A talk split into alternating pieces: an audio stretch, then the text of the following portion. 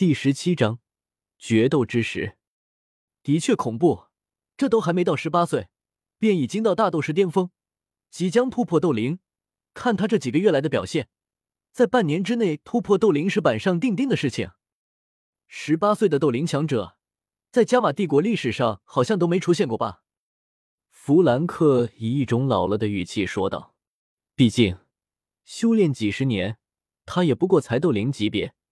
虽说学习炼药术分散了他一些精力。”但自己炼制的丹药也提升了修炼速度，所以哪怕没有学习炼药术，恐怕他一生也不过修炼到斗灵级别。而现在即将看到一位十八岁的斗灵诞生，在那人生刚刚开始便有了常人修炼一辈子才能达到的实力，难免让他产生极大的落差。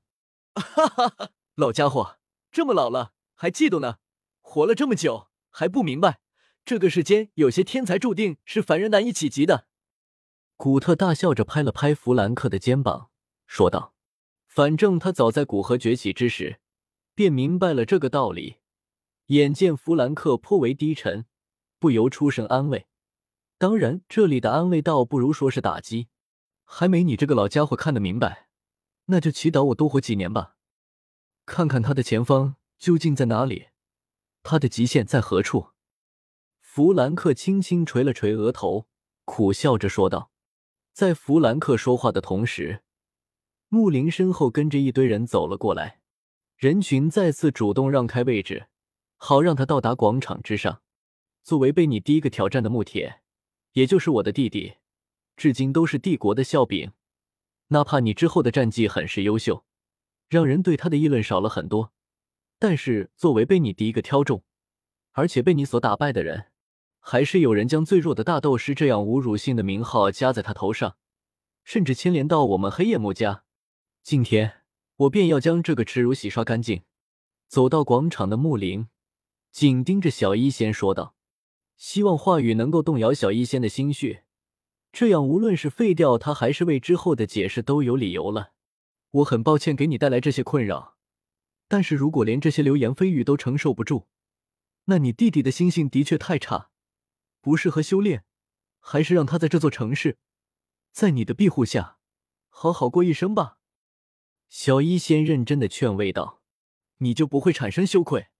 他变成这样，全都是你造成的。”木灵看似愤恨的说道，“如果他的心性就是这样的，哪怕没有我，也会有下一个打败他的人。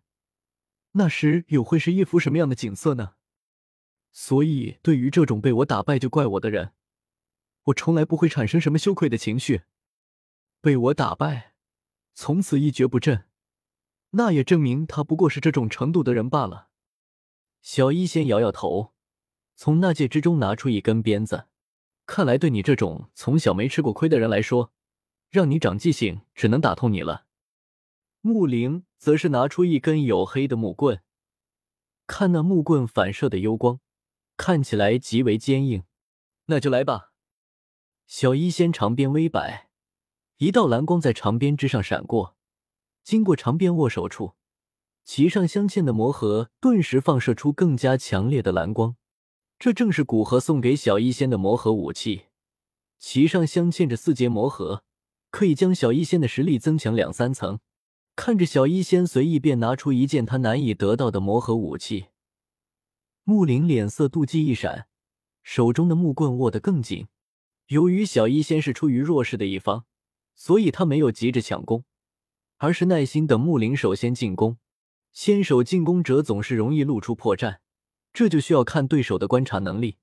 不过在这么多次战斗之中，小医仙的战斗经验增长的极为迅速。他自信，若是木林露出破绽，能第一时间发现。时间便在两人对峙之中度过，围观的众人开始躁动起来。毕竟他们或远或近赶到这黑燕城来，不是看两人对峙的，而是希望两人献上一场精彩的战斗。上啊！在那等着干什么呢？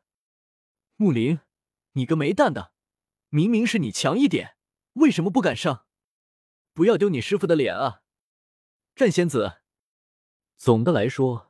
围观的人对于小医仙还算宽容一些，虽然他是挑战的发起者，但毕竟是弱势的一方，而且这里也是一个颜狗的世界。两人站在那里，当然对赏心悦目的一方更多一些耐心了。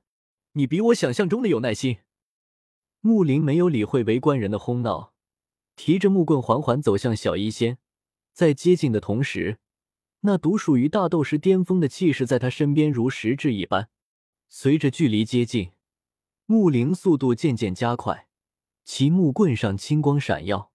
奔跑之时，地面甚至微微震动，似乎不是一个人在跑，而是上百人一起以同一频率跑动。可怖的气势压在小一仙心头，他知道不能任由木灵这样蓄势，不然等他出手，必然是石破天惊的一击。对于能否接下那一击，小医仙虽然认为凭借着水阵壁基本能挡下来，但那样一来，不仅失去了先手，还会消耗大量斗气。想到这里，小医仙素手一探，蓝色长鞭顿时缠绕在修长的玉臂之上，手掌紧握把手，斗气汹涌的灌输入魔核之中。经过增幅的斗气从长鞭之上喷薄而出，在半空之上翻腾不休。随即形成一条接近四丈的巨大水蛇，在水蛇形成的刹那，便带着有些恐怖的威势，对那疾驰而来的木灵扑砸而去。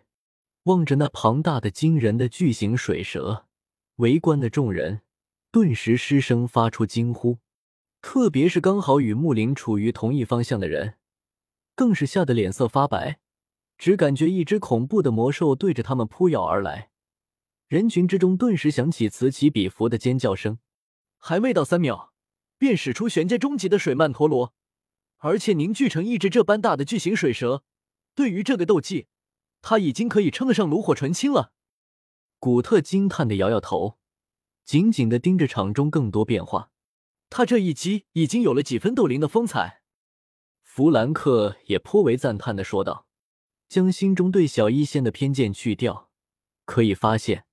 他的确极为优秀，不仅天赋高，更重要的是努力。